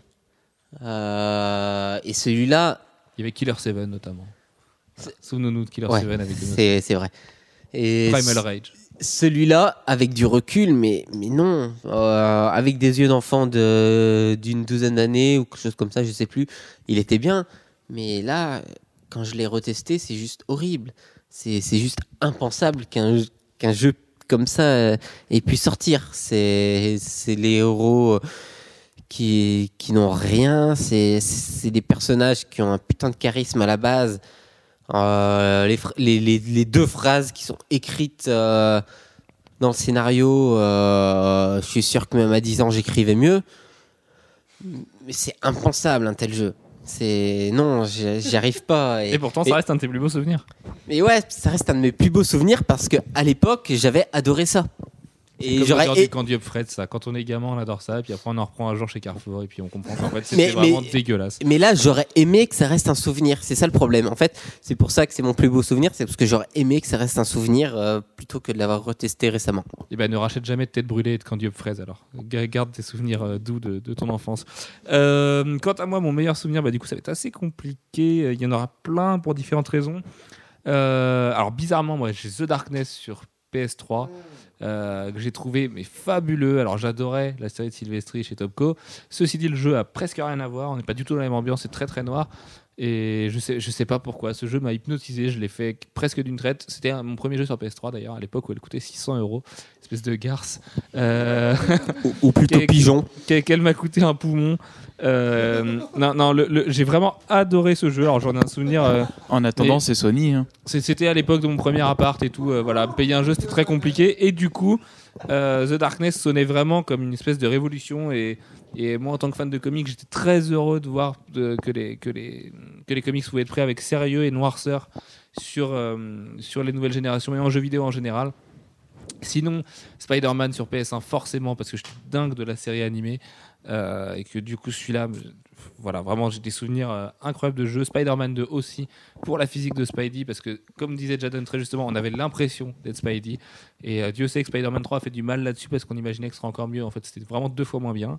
Euh, et puis enfin, mais plus pour le côté attente, événement et tout ce que ça peut susciter, un respect euh, incroyable à Rocksteady et au travail qui est fait sur Arkham Asylum et Arkham City, parce que personne l'a cité autour de la table, mais Dieu sait qu'on a tous aimé Arkham ne Asylum plus. et, euh, et- et voilà et qu'on aimera tous C'est trop frais, c'est pour ça. Et mais comme dit Jaden, on tient plus. Voilà, Euh, la- la- l'attente est hyper longue. Le, le- tout le marketing est géré à la perfection. Euh, on peut regretter évidemment quelques aspects pour le marché de l'occasion, pour les DLC, pour ce genre de choses. Mais le jeu suscite un tel engouement. Je pense que c'est le jeu le plus attendu euh, de l'histoire de l'adaptation de comics en jeu vidéo. Rien que pour ça, gros respect. Et malheureusement, on aurait dû pouvoir mettre la main dessus à l'heure où on enregistre ce podcast. Ça n'a pas pu se faire pour des raisons de chronopost et de grève des services publics. Mais ça, c'est un autre problème. Euh, du coup, on ne pourra pas vous en parler, mais on a très, très, très hâte de pouvoir vous livrer une review écrite du jeu. Et on a très, très hâte surtout de pouvoir mettre les mains dessus, comme les égoïstes qu'on est, parce que vraiment, ça s'annonce très, très grand. Et on en reparle dans 20 minutes. Mais euh, le- les adaptations de comics en jeu vidéo sont jamais aussi bien portées. Et moi, pour ça, gros respect. Bah, Comme tu dis, c'est aussi que le, le marketing a été fracassant et su- ultra réussi concernant ce jeu. Et c'est pour ça que tu le cites, euh, chose qu'il n'y avait pas à l'époque. Complètement. Bah, Après, au-delà d'un marketing, il y a aussi un gameplay. qui- Non, qui- mais sans remettre en cause la qualité du titre. a créé quelque Oui, chose. ça, ça euh, je le remets pas en cause. C'est sûr que euh, le travail qu'ils ont fait sur euh, Arkham Asylum et qui, qui semble avoir fait sur euh, Arkham City, semble, parce qu'on n'a pas encore les mains sur le titre, c'est sûr que euh, oui, là, le travail euh, est fait. Et qu'au niveau du gameplay, il y a peu de choses à dire. Mais euh, ouais, enfin, moi là, je parle vraiment de la partie euh, marketing. Bah, là où Warner était très forte, c'est au niveau des critiques pro. En gros, ils, ont, ils avaient une obligation de sortir la review euh, pas avant un certain moment, ce qui fait qu'ils l'ont tout sorti en même temps. On a eu en France, bah, enfin, IGN, c'est pas français, mais moi j'ai vu celle d'IGN, celle de jeuxvideo.com et celle de Gameblog arriver en même temps. Et euh, rien que ça, vu que les reviews sont excellentes, Nos amis de Gameblog qu'on salue, qui ont sorti un test euh, qui a encensé le titre. Rank n'a pas réussi à trouver un seul vrai défaut au titre. C'est enfin, ça vraiment impressionnant. Ça fait vraiment qu'exploser euh, l'attente. C'est très fort du côté de la Warner de ce côté-là aussi. Ils ont vraiment pris tous les éléments en compte, même la critique, ils ont réussi à la maîtriser en les obligeant à, Ça, à ça- sortir une ça se fait quand même pas mal les deadlines dans le jeu vidéo. Sur les gros titres, sur les Halo, les Gears et compagnie, il y a quand même des deadlines qui sont imposées. Cette fois, je l'ai vraiment Enfin, des embargos qui sont des embargos J'ai critiques qui j'ai sont vraiment imposés aussi. senti parce que pour la petite histoire, euh, j'étais en cours et on était en train de surveiller notre, nos- notre iPhone en train d'actualiser la page d'hygiène tout le temps, tout le temps, tout le temps pour avoir la review. Quoi. Et quand c'est arrivé, euh, Faut suivre les cours des fois. ouais, mais c'était des maths donc euh, bon, euh, voilà. Et puis après, par SMS, ça circulait dans, dans toute la salle. C'était vraiment de la folie et l'attente est vraiment. euh, est folle, quoi. C'est vrai, c'est vrai que ça Oui, je, je suis des, je suis des études de geek. hein. D'accord, ok. C'est pour ça que tout le monde. Mais eh ben, pas moi, donc comme quoi on n'est pas tous obligés de le faire. Euh, moi je suis des études pour les gens qui arnaquent les autres plus tard dans la vie. Euh, je, suis en, je suis en école de commerce, alors forcément. Euh, donc on va passer, après les meilleurs souvenirs, au pires adaptations de comics ou aux jeux qu'on a oubliés parce que ça peut aussi passer par là. C'est pas parce qu'on l'a oublié que le jeu va être mauvais. On va commencer par celui qu'Aptéis nous a ramené de sa contrée lyonnaise. Euh, Même si je ne suis pas lyonnais. Non, de ta contrée lyonnaise, j'ai dit. J'ai fait l'effort de, de, de ne pas préciser que. Ouais, non, mais je préfère préciser que je ne suis pas lyonnais. Très bien. Écoute, ça te regarde. Euh, Batman Racer, Aptéis, est-ce que tu peux nous présenter un petit peu ce fameux Batman Racer sorti sur PS1 En fait, Batam- Batman Racer est un jeu tiré de la série animée que j'ai pu récupérer pour ma collection peu de temps avant de monter à Nantes pour le podcast. Et en fait, je l'ai testé pour la première fois euh, chez Alfro euh, avant le podcast. Batman Gotham City Racer, son nom exact. D'ailleurs. Ouais, mais on en fait, on peut l'oublier. On peut vraiment l'oublier. Euh, et en fait, été développé par Sinister Games. Alors, je sais pas si euh, c'est c'est lourd de sens ce nom, mais. Non, mais en fait, euh, la, chose, la seule chose bien de ce titre, c'est le, c'est les cutscenes. C'est parce que les, les cutscenes sont faites avec les, les graphismes de, de, de la série animée de l'époque que l'on a tous aimé. Et Oui, le je, jeu- je crois qu'on peut le dire. Oui. le jeu est pauvre. Le, le jeu, il y a, il n'y a pas de texture. Euh, le, dé- le décor est vide. Le gameplay est, euh, est merdique. Euh, je- même je peux dire que mes véhicules sur Destruction Derby 2 sont plus maniables que sur ce jeu-là. Donc les connaisseurs comprendront, pour dire. Euh, c'est juste horrible, c'est impensable. Si on décide, donc c'est un jeu de, de course poursuite en fait, euh, pour quand même le situer. C'est un, un jeu donc de Batman où on ne dirige pas Batman en tant que tel, mais on dirige Batman dans son véhicule. Donc Batman ou euh, Bat affilié, donc que ce soit Batgirl, Nightwing, Robin. Et c'est juste injouable. C'est juste impensable. C'est juste l'absence de, de Et- et texture les cutscenes sont inédites? C'est des, des vidéos inédites qu'on n'a pas vues dans la série? Euh, à vrai dire, je ne peux pas te le dire parce que je suis, je, je pense que c'est un, un scénario original, mais je je peux pas te le certifier. Mais c'est c'est non en fait. Quand on décide de mettre la vue en, à, la première personne, on voit les textures et en fait, en fait non, on voit pas de texture des bâtiments, on voit à travers. Et des fois le son, le, son commence à fonctionner et en fait, non, il y a plus de son. Il y a un truc qui est extrêmement marrant euh, au niveau des scénarios, c'est qu'au départ du jeu, on nous présente un pitch qui n'est pas du tout celui qui est développé en fait une fois que tu es dans le jeu. C'est ça n'a rien à voir. T'as une, t'as une histoire euh, d'évasion d'Arkham City. euh, Déjà, c'est très original. Et ensuite, tu tombes sur une histoire de, de trafic euh, avec pile ou face. Et tu ne comprends pas comment tu as pu passer de, de l'un à l'autre. Hmm, Il y a peut-être une narration sous-jacente qui fait qu'à la Ah oui, fin. c'est- c'est Je- qui a je écrit n'ai- ça par derrière. Je n'ai pas tenu euh, sur la longueur du jeu encore.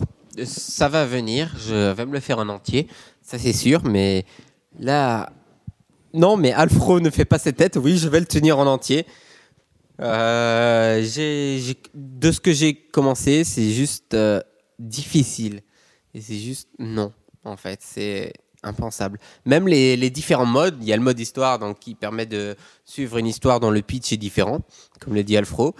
Mais il y a d'autres modes et c'est tellement injouable que c'est pas possible. Jadon, tu t'en souviens de ce jeu, toi Non, pas du tout. Non. Non, mais moi, c'est pareil. hein. Moi, il m'a fait découvrir cette merveille. Non, mais moi je l'ai découvert il y a pas longtemps. Je l'ai découvert là, il y a pas longtemps et j'ai trouvé euh, bah, cette semaine même et bah, j'aurais préféré ne pas le découvrir. D'accord, à ce point-là. Euh, Judge Dredd, qui était sorti sur. euh, Alors, Judge Dredd, qui a connu énormément d'adaptations d'ailleurs. hein. C'est pas un. c'est un héros qui a été prolifique. Alors, c'est pareil. C'est comme au cinéma, il a eu plein de problèmes. Euh, il est sorti sur Game Gear. Oups, qu'on dit Game Gear, hein, parce que bon, ça, y est. euh, Après, mais on dit pas Metal Gear Solid après tout. Alors, ne disons pas Game Gear. Sorti sur Mega Drive euh, dans un premier temps, euh, dans une adaptation du film avec Sylvester Stallone. Donc, euh, la loi, c'est moi, tout ça. Vous en souvenez très bien. Euh, il n'était pas terrible du tout, hein, disons-le. Euh, par contre, il y a un Judge Red qui était sorti sur PS1 euh, en 98, euh, qui était interdit au moins de 16 ans. Ce qui était, à l'époque, le jeu était considéré pour être très violent, donc c'est surtout pour ça qu'on l'a retenu. qui était un FPS tout ce qu'il y a de plus classique. Voilà, moi je me souviens d'une démo dans un PS Mag à l'époque ou ce genre de truc. Le jeu était affreux, le jeu était injouable, euh, le jeu était moche, mais il y avait une espèce de, de coolitude de jouer avec le Judge Dredd qui était incroyable. Et, euh, et c'était surtout vraiment, vraiment politisé et ça avait le vrai ton de 2080 qu'on connaît aujourd'hui dans les comics. euh, avec ce, politiquement incorrect, typiquement britannique, tout ça. On était quand même loin déjà d'Hollywood et des phrases que de Sylvester Stallone. Et le jeu, le jeu charclait vraiment dans tous les sens. Et à la fois, on s'en souvient pas. À la fois, il était pas terrible. Donc voilà, je pense qu'on peut le passer. Euh, derrière ça, on a eu le Cap and the Avengers sur euh, Super NES, qui est un très très bon jeu. Celui-là, il est vraiment dans la colonne des oubliés, qui permettait de se taper avec Captain America et les Vengeurs, comme, son nom l'indique. Euh, voilà, c'était un petit jeu d'aventure sympatoche. Un poursuivre le listing pour accélérer un petit peu, parce que le temps file. On a eu Hulk sur les consoles 128 bits, comme nous disait Jadon, sur, sur PS2, sur. Alors ça devait être la GameCube, du coup, la 128 bits de chez Nintendo.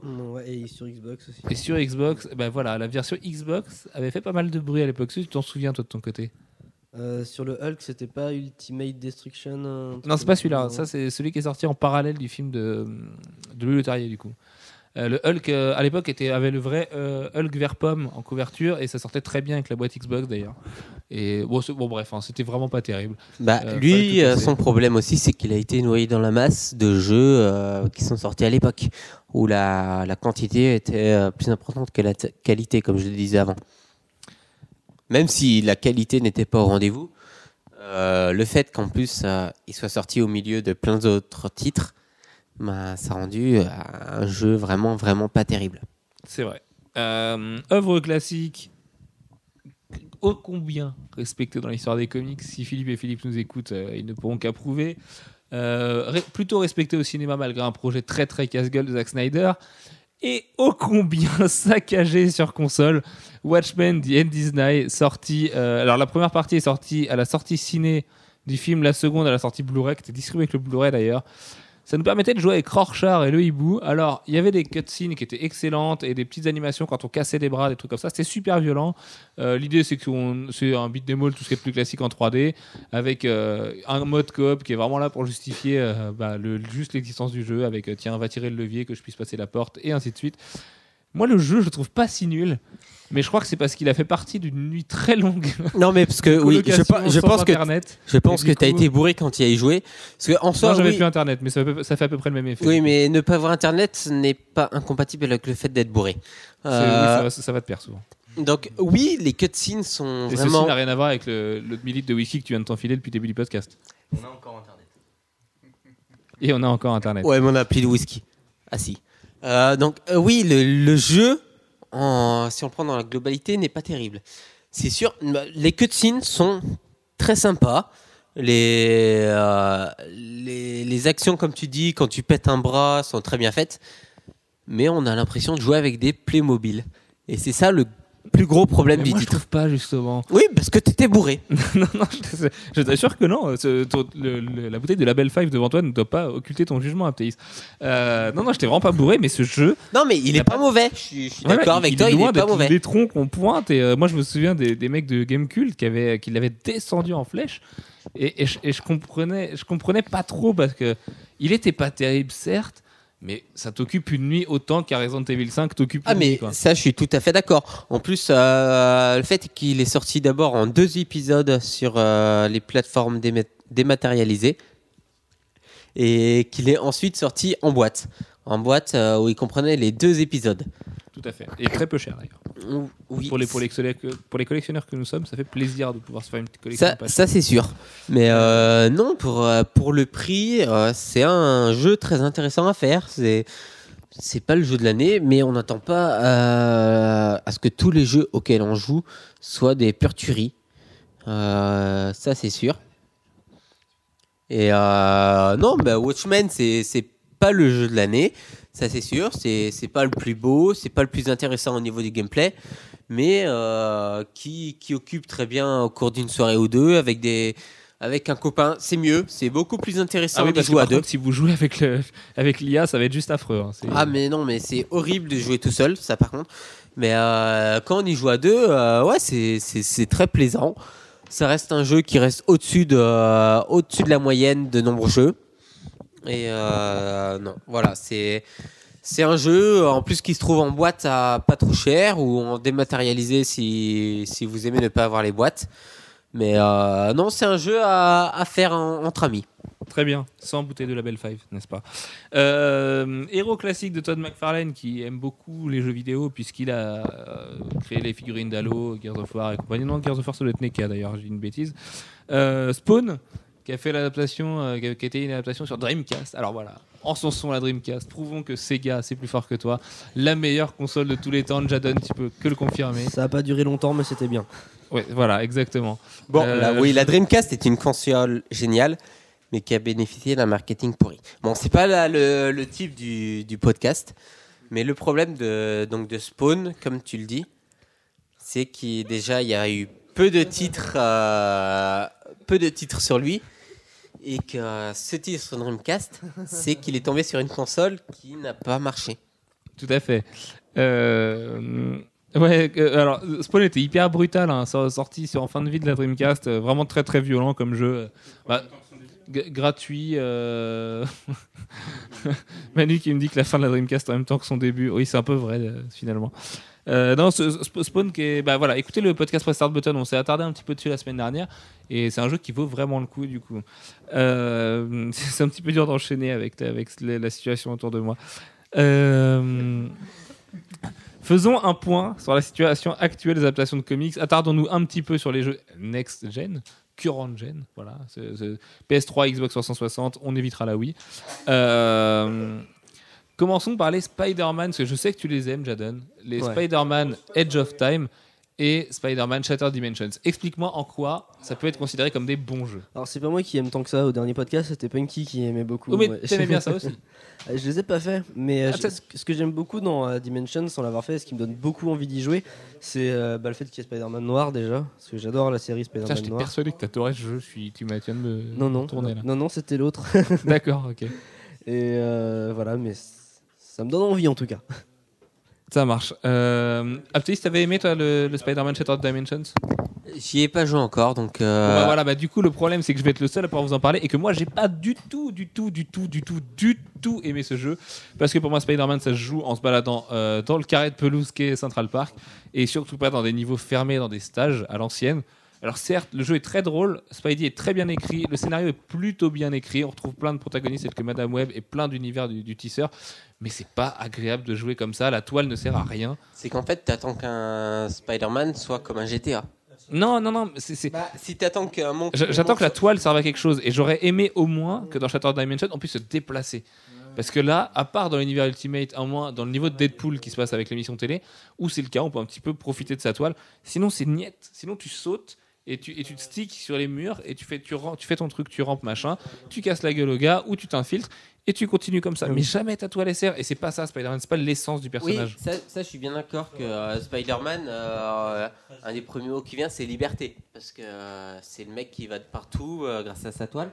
Mais là, je vais revenir. euh, ça me permet d'embrayer sur le jeu sur euh, iPhone, qui, qui est finalement pas si mal. Je l'ai testé et je m'attendais vraiment à pire.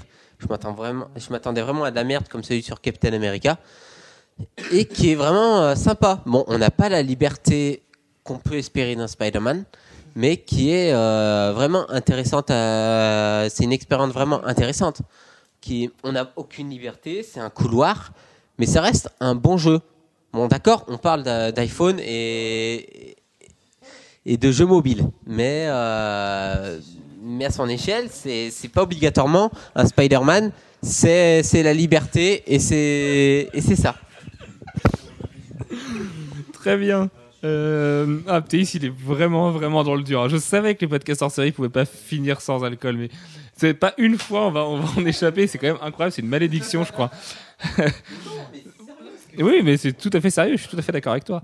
Euh, X-Men Destiny qui sort aussi aujourd'hui. Euh, vraiment pas terrible. Ça donne pas. Voilà, même pas localisé en Europe. Euh, c'est ça l'avenir du jeu, du jeu vidéo chez Marvel en ce moment, ça fait peur. Spider-Man Age of Time, qui, là c'est pareil, on n'a pas pu mettre les mains dessus malheureusement, prend que des mauvaises critiques, des mauvaises impressions, des mauvaises reviews.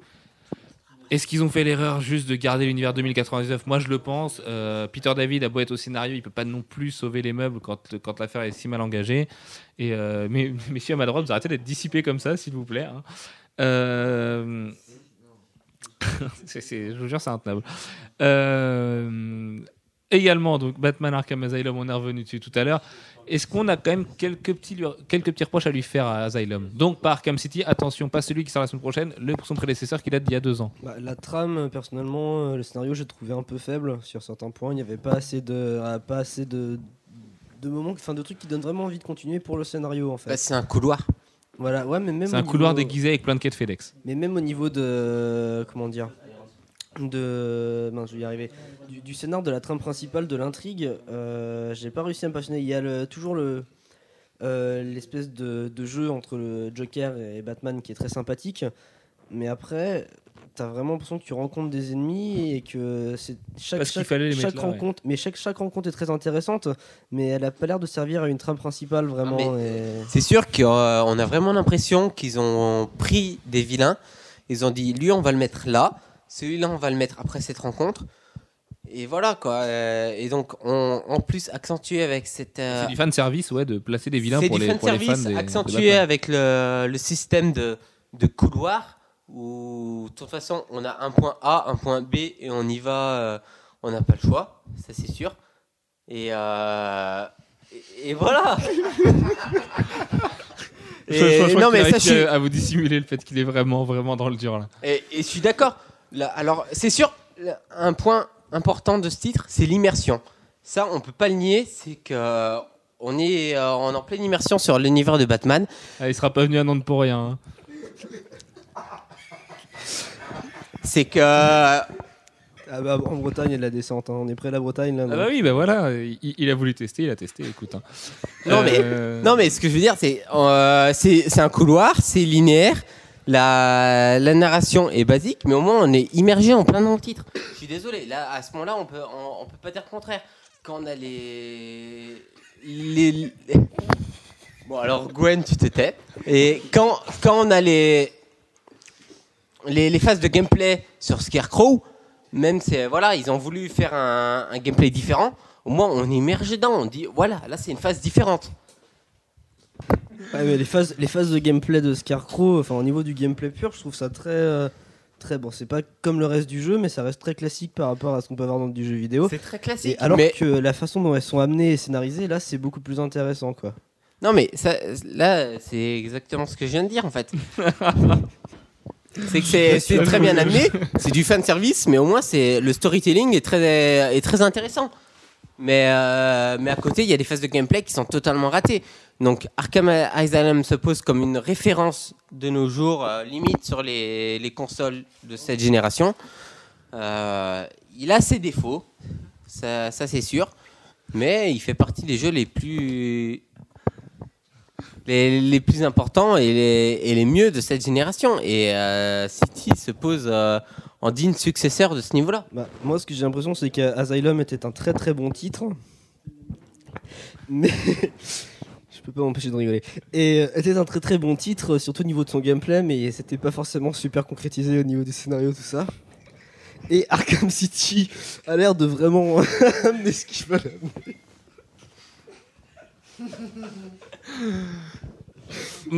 Très bien avec Arkham Asylum. Arkham City, ce sera Arkham Asylum avec les défauts corrigés en mieux, avec de la liberté. C'est ce qu'il a l'air d'être et plus ouais, de ça, ça- ça liberté fait du bien de voir tous les bons points du gameplay encore plus améliorés. Le système de déplacement qui était déjà très sympa dans Arkham Asylum, même si le manque de liberté, ça faisait qu'on pouvait pas vraiment l'exploiter au maximum. Là, ça a l'air vraiment euh, amélioré donc par la liberté, mais aussi j'ai vu qu'on pouvait piquer, on peut lancer son grappin beaucoup plus loin. Donc euh, d'ailleurs, le lancer de grappin un peu plus loin m'a fait directement penser à Spider-Man 2. Moi, Euh, cette Mais oui, impression moi de- aussi j'ai l'impression d'être Spidey. Voilà, c'est un peu comme dans Spider-Man 2. Tu Mais fais ça, c'est euh, peut-être un L2, peu R2, casse-gueule il d'ailleurs, on le verra euh, manette en main, mais. Ouais, ouais, ouais, mais après, c'est c'est des impressions de liberté. Alors, moi, ce que j'ai lu euh, par rapport aux reviews qui sont sorties, c'est que niveau euh, impression de liberté, ce sera pas trop. Ok, je vais y arriver. Ce sera pas trop euh, du GTA, ce sera plus euh, ce qu'on peut voir dans, un Zelda, en fait, avec euh, des, donjons, en gros, avec des zones de jeu, avec un plus côté niveau. Mais entre les zones de jeu, il y aura une petite liberté avec des quêtes annexes, et ça peut être intéressant sans pour autant verser dans, dans le GTA-like un peu vide, comme on le voit souvent dans beaucoup de GTA-like. Et donc ça peut être très intéressant, très bien calibré comme ça, très sympa. Quoi. Très bien. Mais c'est vrai, que- c'est vrai que ça fait plaisir de voir que Rocksteady a écouté les fans, la critique pro et euh, l'engouement populaire, la- ou la vindix populaire peut-être, et qui a, a vraiment voulu corriger ses défauts et, et a l'air de l'avoir fait avec brio. Donc euh, vraiment un gros coup de chapeau à eux en avance. Euh, vous noterez qu'on vous a pas parlé des jeux de baston qui impliquent les licences Marvel, les licences DC, ce genre de choses. Et justement parce qu'on l'a fait avec toi Jadon la semaine dernière sur Press Start Tout à assez longuement donc on vous invite à aller sur pressstartbutton.fr à écouter le podcast qu'on a fait ensemble pour euh, choper les informations relatives à ces jeux-là, à ces, adaptations-là. Euh, on a longuement parlé d'Ultimate Spider-Man aussi la semaine dernière, donc on va pas revenir dessus. Juste déclarer notre flamme encore une fois, jeu GameCube qui était, qui était vraiment sympa, incroyable, qui était vraiment Venom, euh, excellent. toi, qui lis Ultimate Spider-Man en ce moment, enfin voilà, tu- Ouais. tu t'éclates vraiment sur le jeu-là et qui vieillit très bien avec son cel shading de qualité d'ailleurs. Et on va terminer par la question, la question bête du jour. Euh, quel héros aimeriez-vous voir adapté ou simplement bien adapté en jeu vidéo Alex, on va commencer par toi. Bah, en fait, euh, ce serait plutôt une équipe, les X-Men, pour pouvoir euh, ouais, jouer euh, chaque personnage euh, avec un vrai gameplay adapté à chaque personnage. Ce serait assez sympa. Et pas euh, X-Men Destiny, quoi. ou X-Men Edge Edge of Apocalypse et ce genre de choses qui ont fait que. Je, je comprends. Moi, un personnage que j'aimerais bien voir bien adapté, c'est Superman. Un bon Superman bien bourrin où on aurait vraiment l'im- l'impression, enfin le sentiment de puissance du personnage euh, et où on pourrait se battre contre des vrais vilains. Ça, pourrait être pas mal. Un, un petit peu comme ce qui se fait avec Infamous, avec un mode de vol euh, peut-être un petit peu mieux branlé, enfin, ou juste fait, parce que dans Infamous on vole pas vraiment, on plane. Et c'est vrai que ce- ouais, le même genre d'impression de puissance et de pouvoir latter des gars euh, tour de bras serait vraiment excellent. Jadon, de ton côté? Bah, je dirais Superman aussi parce qu'il n'y a jamais eu de bon jeu Superman. Bon, le seul truc dommage avec un bon jeu Superman, c'est que ça casserait un peu la légende des jeux pourris de, Su- de Superman qui sont quand même devenus un bon mème sur internet. Euh, mais ouais, ça peut être très intéressant et puis surtout, il faut vraiment nous donner une impression de puissance quoi. Parce que C'est un j'ai j'ai un fan. non, parce que voilà, ça peut être vraiment super intéressant quoi. Ou un Spider-Man à la Mirror's Edge, mais à voir. Le rêve, le fantasme. Gwen, ton côté Moi, ça serait Darede- Daredevil. Euh, je, je crois qu'il a jamais été vraiment adapté. euh, On l'a vu faire des caméos. Ouais, voilà, une tout, seule adaptation de, euh, de Daredevil sur Game Boy Advance dans un jeu lambda. euh, voilà. Mais ce serait. Et, euh, Ça serait juste il- par Il y a curiosité. eu euh, sur PlayStation, attends, je regarde. Ah non, c'est Daredevil Derby, non, ça n'a rien à voir, c'est un jeu de, un jeu de rallye, autant pour moi. Tout à fait. Euh, du, du coup, Apteis, attention. attention, Apteis, question bête, ta réponse. Déjà, ne les écoutez pas. Euh, ma réponse, ce serait. Écoutez-le, hein, vous, vous comprendrez vous-même. Ça serait Green Lantern. euh, parce qu'il y a eu déjà très peu de jeux sur Green Lantern. Le dernier jeu, ça a été euh, celui du film, et c'est juste euh, impossible à Qui est moins penser. pire que Thor, quand même. Ouais, mais non, je préfère ne pas parler du, euh, du jeu Thor. Parce que je pense que euh, là, je prends un arrêt maladie pour dépression. Euh, non, mais le, le- Thor a un potentiel assez impressionnant concernant la, la création et la, et la, la création de- du Green Lantern. C'est c'est juste impensable. Mais non, le, le dernier jeu est juste horrible. Les mecs, bonjour le fric et euh, bonjour. Et donc, non, non, mais Green Lantern a un potentiel énorme concernant les jeux vidéo. Qui, euh, qui- bon, d'accord, qui, qui demanderait à plus de trois développeurs en, en- en stage de, de sortir les, les doigts du cul. Mais, euh, mais un, un potentiel de création et de graphisme énorme euh, à voir. Mais Green Lantern est pour moi vraiment le, jeu que j'aimerais le plus voir en, jeu vidéo. 500 personnes qui bossent dessus. Très bien, Apteis, merci beaucoup. Euh, avant de finir, du coup, et de donner mon, verdict, un grand merci à David qui nous a accompagnés et qui a surtout. et qui a surtout accompagné Apteis dans sa descente formidable de Label 5 et qui est dans un état au moins aussi prononcé et qui depuis tout à l'heure euh, fait le fan de Jadon. Voilà, mais merci messieurs. Euh, avoir des invités au podcast, c'est vraiment c'est toujours un moment rare et, merci parce que pour une fois que c'est pas nous qui sommes de ce côté-là de la barrière. Bref, euh, de mon côté, le héros que je rêve de voir adapté et bien adapté en jeu vidéo, c'est Thor, forcément parce que c'est mon héros préféré, mais surtout parce que je pense qu'il y a un potentiel là aussi de puissance incroyable, un petit peu comme Superman justement. T'as qu'à jouer au Thor sur 360 là Non, désolé, c'est un troll. D'accord, ok. Euh, ouais, non, donc, donc un, un vrai jeu Thor AAA développé par une équipe solide, ça pourrait être vraiment, vraiment, vraiment excellent. Et du coup, euh, voilà, je- je- j'en rêve très souvent, mais sinon le fameux Mirror's Edge de Spider-Man, euh, celui-là aussi, j'en rêve beaucoup. Ça risque de bien foutre la gerbe par contre. Et ouais, mais c'est pas grave, c'est pas grave. Si hier, même un Mirror, même un Mirror's Edge 2, par- pardon, je, je, je prends directement. Et apparemment, les nouvelles sont pas bonnes du tout depuis hier. Et hier a fait un communiqué qui déclare que Alors en fait, Edge 2. euh, il y a eu des nouvelles dessus. Dice euh, dit qu'ils sont quasiment carrément prêts à en faire, euh, à faire un autre quoi. Mais ça, ça fait depuis la sortie Par du rapport bah, aux critiques positives, euh, par rapport à- aux demandes des fans, et qu'en gros il leur reste juste à convaincre EA quoi. Et que en fait ils espèrent bien compter sur le succès de Battlefield 3 pour faire, bah, pour montrer, regardez, on est super fort et pour faire passer au niveau d'EA quoi. Donc à voir et on espère. Ouais, on, on espère vraiment. Il y a une vidéo d'ailleurs marrante de Battlefield qui a été faite avec un mec qui fait du, du parcours, du coup, comme, euh, comme Face dans, dans Mirror's Edge. Euh, sur ce, merci messieurs, merci à notre invité Jadon, merci à Aptéis qui a fait le déplacement de Lyon et qui est vraiment pas venu pour rien, euh, qui a découvert nos saveurs locales. Et je ne suis pas lyonnais. Qui nous a accompagnés pendant ce podcast qui a été magique. Merci aux trois habitués qui sont là comme d'habitude et qui se sont bien marrés, à qui ça fait plaisir d'avoir des invités autour de la table. Sur ce, sur ce, à jeudi. Euh, on se retrouve pour un podcast consacré à Batman. De toute façon, euh, à la publication de ce podcast, vous verrez qu'on on risque de parler beaucoup de Batman euh, ces jours-ci. Donc portez-vous bien. À jeudi. Ciao, ciao. Ciao. Salut